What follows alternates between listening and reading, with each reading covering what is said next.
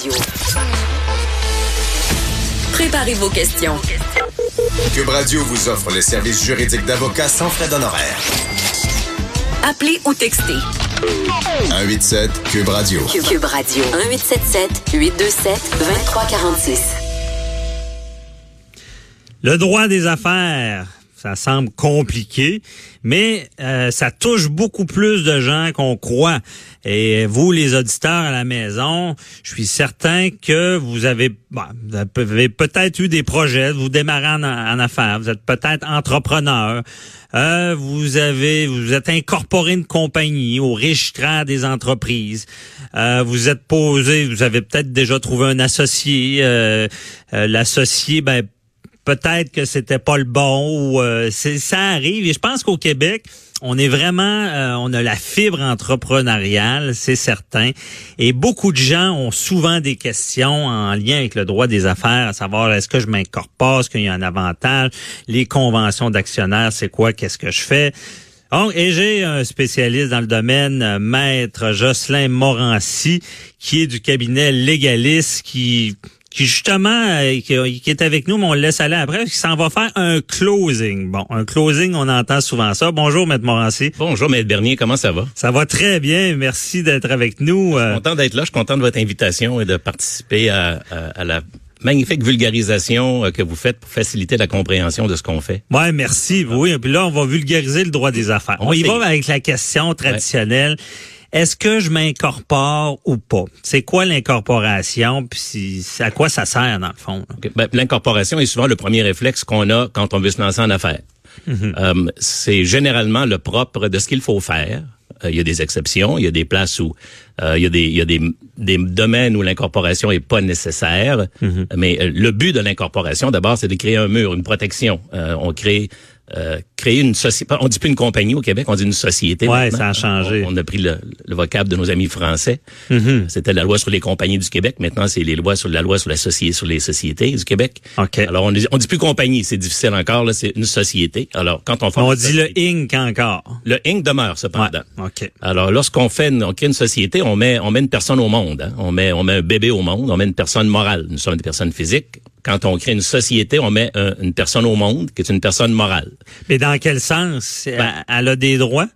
Elle, elle, a tout à fait des droits. D'abord, le droit d'ester en justice, donc comme, comme un humain. Elle a mm -hmm. son certificat de naissance, ça s'appelle des statuts d'incorporation. Oh, OK. Hein?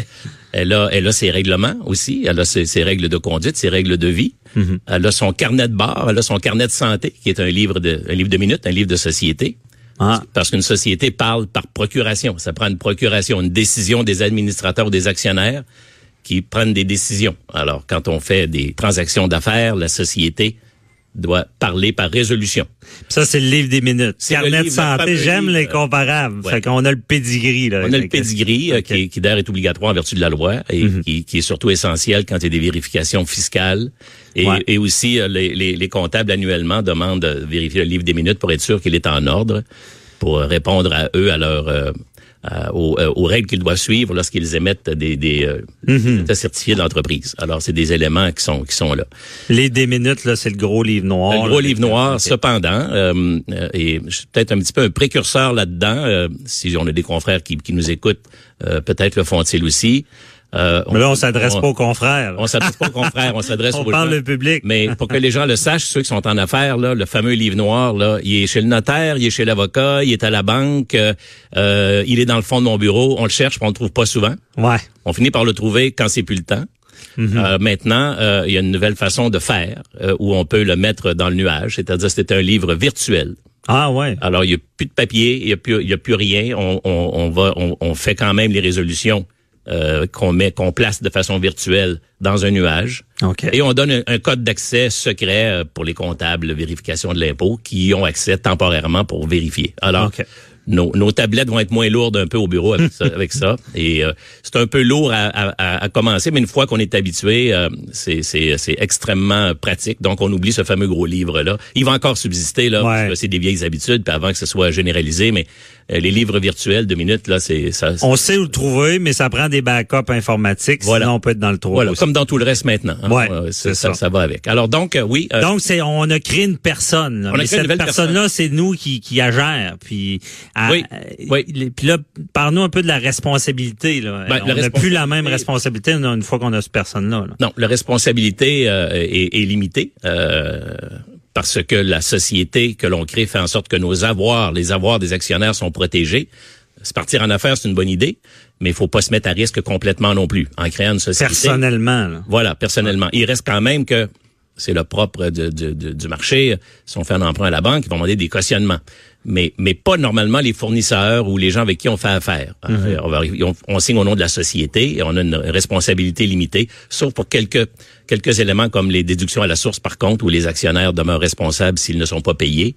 Euh, mais déduction à la source quand on a un employé, il y a des DAS. Voilà, ça. Ou même les taxes, France. Les taxes, c'est... Il faut, il faut, il faut qu'il y ait de la malversation, là. Par contre, les taxes, c'est pas tout à fait direct, là, mais, euh, mais euh, ça évolue un peu, là. Il y a des, des décisions qui rendent qui vont toucher un peu les, les administrateurs, même ad hoc, là, ceux qui sont plus là, mais qui étaient là à l'époque où ça se faisait. Mm-hmm. euh, il y a une petite complexité là-dessus. Mais autrement, une société, c'est donc facile. On, on, on s'incorpore et euh, on fait affaire sous ça. On trouve un nom. D'abord, il faut trouver un nom qui est disponible, ou alors c'est une compagnie numérique. Et puis on, on travaille avec avec notre société. C'est elle qui c'est elle qui est au monde et c'est elle qui le matin euh, gère l'entreprise, s'occupe de l'entreprise. On nomme des dirigeants, on nomme des administrateurs, mhm. euh, mais euh, il y a beaucoup de, de, de, sociétés comme ça qui sont dirigées par une personne. Absolument. oui, il y a des sociétés où il y a un seul actionnaire, un seul, où il y a des sociétés, des sociétés avec plusieurs actionnaires et un seul dirigeant. Ça dépend toujours de ce que l'on recherche, hein, évidemment. Mhm.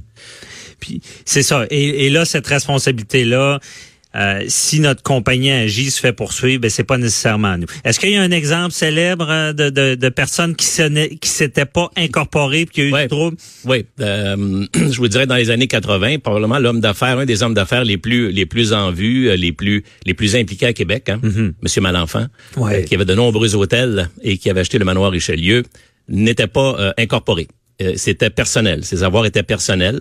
Euh, pourquoi, je sais pas. Euh, j'ai eu l'occasion de le rencontrer quelques fois, je ai jamais demandé. Mm-hmm. euh, il était de la vieille école, c'était quelqu'un de, c'était un, homme d'affaires euh, qui était, qui avait ses croyances et il n'était pas incorporé. Donc tous ses avoirs personnels parce qu'il y a eu du trouble avec les syndicats, il a perdu beaucoup, puis euh, tout a été emporté. Il n'était pas protégé par une compagnie. Euh, ses, avoirs personnels n'étaient pas protégés. Non, c'est un choix qu'il a fait. Euh, je suis hmm. pas certain qu'il a fait nécessairement le bon, mais si lui croyait que c'était le bon pour lui, euh, ça, ça le fait pendant un bout, hein, parce que ce n'est que dans les dernières années que ça s'est effondré. Mais, mais on s'entend que c'est pas mauvais avoir cette protection-là de la compagnie. Ben, d'abord, il y, a un avantage fiscal aussi. Le taux d'imposition est différent. Alors, si, on a une, société qui capitalise beaucoup, euh, c'est important. Euh, mm-hmm. on, a, on a un rabais d'impôt euh, important. Mais ça coûte quand même quelque chose, avoir une compagnie. Là, si on a une société, on crée une société, outre les frais de, départ qui peuvent varier entre 1500, 2000, 3000 dollars, on a des, obligations annuelles. Il faut faire un rapport d'impôt.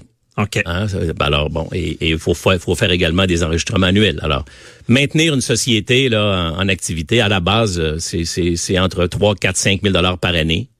Euh, mhm. c'est ce que ça coûte pour avoir une société qui est, qui est en règle et qui est bien gérée. OK. Bon, bien expliqué pour la responsabilité de l'incorporation. Autre question que les gens se posent, c'est une bonne idée de se ben, les associer. Puis un, est-ce que c'est une bonne idée de se partir avec un conjoint conjoint? Bon, c'est d'abord c'est deux choses un peu différentes, mais qui se ressemblent aussi en même temps, euh, parce que c'est la même chose. Hein. Avoir un associé, c'est avoir, euh, c'est comme un mariage. Ouais. Hein? Euh, oui. C'est comme un mariage.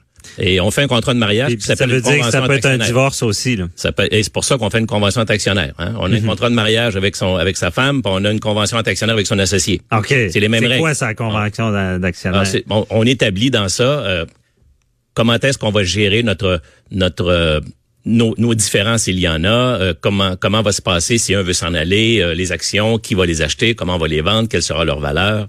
On peut même définir les tâches et le rôle de chacun. Hein, parce que il peut y avoir des associés parce silencieux. que les tâches, les tâches souvent c'est une source de, de, de chicane. Ouais, c'est pas la bonne place. Qui fait contre, quoi les mettre dans, dans, Okay. dans une convention d'actionnaire parce que les tâches peuvent changer. Une convention d'actionnaire là, euh, quand on la signe habituellement, c'est comme un contrat de mariage, on retouche pas à ça avant avant, Ouais. que, avant que ça aille mal. Ben, les bonnes sont serrées dans le tiroir puis c'est ils sont bien compris, je pense. Ils sont bien compris et puis on espère toujours ne pas avoir à s'en servir, sauf Mhm. sauf pour des situations heureuses où on un associé veut vendre ses actions ou un nouvel associé veut se joindre. Alors à ce moment-là, il faut qu'on regarde ça parce que c'est la règle. Une convention Mhm. d'actionnaire, si des gens veulent se joindre, il faut qu'ils acceptent les termes de la convention d'actionnaire qui est déjà là. Hein, c'est les Ouais. règles que se sont données les actionnaires entre eux. OK. Alors, une convention d'actionnaire, elle peut être complexe, elle peut être simple. Euh, elle prévoit la non-concurrence. Si jamais un s'en va, euh, elle peut pas aller travailler dans le même domaine, dans une région, dans une, dans une, un rayon spécifique. Alors, c'est c'est comme un contrat de mariage, euh, un, un peu plus raffiné euh, parce que parce qu'il y a, y a différentes Il y situations. a des règles si on se sépare. Puis là, d'ailleurs, parlons-en des chicanes d'actionnaires. Je pense que ça peut être pire qu'un divorce. Là. Sur l'émotion, sur le... Je suis pas familier avec les divorces, sauf en, pour en entendre parler de ceux que je connais où ça n'a pas bien été. Mais, mais oui, les chicanes entre associés, euh, euh, comme c'est géré, c'est régi par une convention d'actionnaire qui elle-même fait référence à soit des conventions d'arbitrage ou alors des recours aux, aux tribunaux, souvent ça se retrouve là. Alors, euh, on se dispute pour... euh, Là, des fois, il y a les fameux shotguns qu'on entend. Là. la clause shotgun. on met à la porte l'autre, on garde la compagnie. Oui, on s'entend pas avec quelqu'un et euh, on, on, on est ambigu entre rester ou partir. On peut dire à son associé, euh, je t'achète, euh, je t'offre de t'acheter pour euh, tant de dollars. Et si tu refuses, toi, tu es obligé de m'acheter pour tant de dollars. Alors, c'est un, c'est un, c'est un, shotgun, c'est un, coup, c'est un coup de fusil qu'on donne. OK. Euh, on en voit de moins en moins parce que hum, ça a été à la mode quand ça a été inventé, ça, il y a peut-être, mon Dieu, dans les années 60 et 70 à peu près, la clause shotgun est arrivée, puis hum, hum, euh, ça n'a pas donné de bons résultats nécessairement parce que l'associé qui est plus en moyen euh, rend l'autre vulnérable avec ces clauses-là. C'est pas une c'est pas, c'est pas une, une clause d'équité entre des associés. Il y a d'autres moyens de régler les problèmes euh, OK. beaucoup plus efficaces. Bon. Et euh, quand ils chicanent, là, il- il- c'est pour c'est pour de l'actif, c'est pour la, la valeur de l'entreprise. Euh, Qu'est-ce que tu as vu dans ce domaine-là? Ben, oui, la valeur d'entreprise, la valeur des actions, qu'est-ce que ça représente? Euh, euh, C'est quoi les apports que j'ai mis au début? Parce que quand on s'associe, on met des apports personnels. Ça peut être en, en bien ou en service, ça peut être de l'argent ou ça peut être de, de l'apport euh, euh, intellectuel. Hein? Euh, Ouais. Quelqu'un a, a des connaissances spécifiques dans un domaine, alors il apporte un soutien, un soutien d'affaires par ses connaissances, pas juste par l'argent. OK. Mais c'est de toutes sortes. Hein. Ça peut être, on peut chicaner pour euh, à qui appartient les plantes, à Ouais, qui ça, appartient les tableaux euh, qu'on a mis dans les bureaux. OK. euh, alors, il y a, y a toutes sortes. Jocelyn, il reste pas beaucoup de temps, mais je peux pas te laisser partir sans que tu nous dises rapidement. C'est quoi un closing? Tout le Un monde closing. entend ça. OK. Ben, en fait, c'est une séance de clôture. Un closing, c'est lorsque on vend une transaction, on achète une transaction, ben, les avocats, les comptables font des documents entre eux et euh, vient le moment, euh, le moment final où on s'assoit tout le monde ensemble, l'acheteur, le vendeur et les conseillers, et on signe les documents où, où il y a la passation des pouvoirs, la passation de l'entreprise à l'autre. On appelle ça un closing, on appelle ça une, une, une- une Passation des pouvoirs, puis les factures que l'autre payait au closing, je comprends bien, c'est là c'est toi qui vas te mettre à payer le loyer, les, toutes les factures. Ben, ça, ça dépend si on achète les actifs ou les actions. Encore, mais, mais oui, à, à partir du moment où on, on a, on a une date de prise d'effet dans une transaction, l'ancien n'est plus là, le nouveau arrive et prend, prend possession des lieux. C'est ce qu'on va faire ce soir, entre autres, dans, dans, dans, dans, un, dans une vente. Bon, ben super, bon closing. Merci beaucoup, Mme Jocelyn Morancy du cabinet légaliste de nous avoir éclairé en droit des affaires. Bonne journée. Merci. Merci. Bye bye. Continuez votre beau travail. Merci. Euh, on continue un peu dans la même voie. On va parler à Mathieu Fortier et on va parler de crédit. Comment ça fonctionne, votre cote de crédit? À tout de suite. Avocat à la barre. Avec François-David Bernier. Des avocats qui jugent l'actualité tous les matins.